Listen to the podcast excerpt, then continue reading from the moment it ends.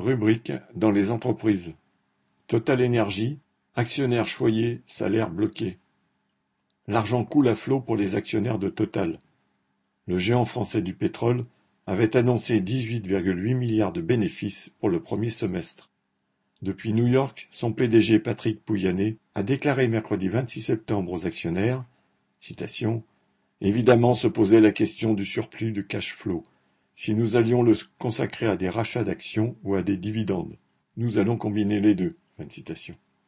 Le groupe annonce donc d'une part le versement d'un acompte sur dividende exceptionnel de 2,6 milliards d'euros, bien supérieur à l'acompte trimestriel prévu, et d'autre part un programme de rachat d'actions d'un montant de 7 milliards d'euros sur l'année.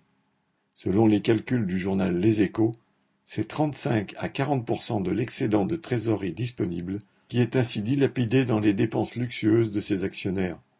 Les options du PDG n'incluaient pas l'augmentation des salaires des travailleurs de Total, qu'il renvoyait aux négociations annuelles obligatoires en 2023, alors que les prix poursuivent leur hausse vertigineuse. Les travailleurs de la raffinerie Total de Gonfreville, près du Havre, qui ont entamé une grève reconductible depuis le 27 septembre, ne l'entendent pas de cette oreille.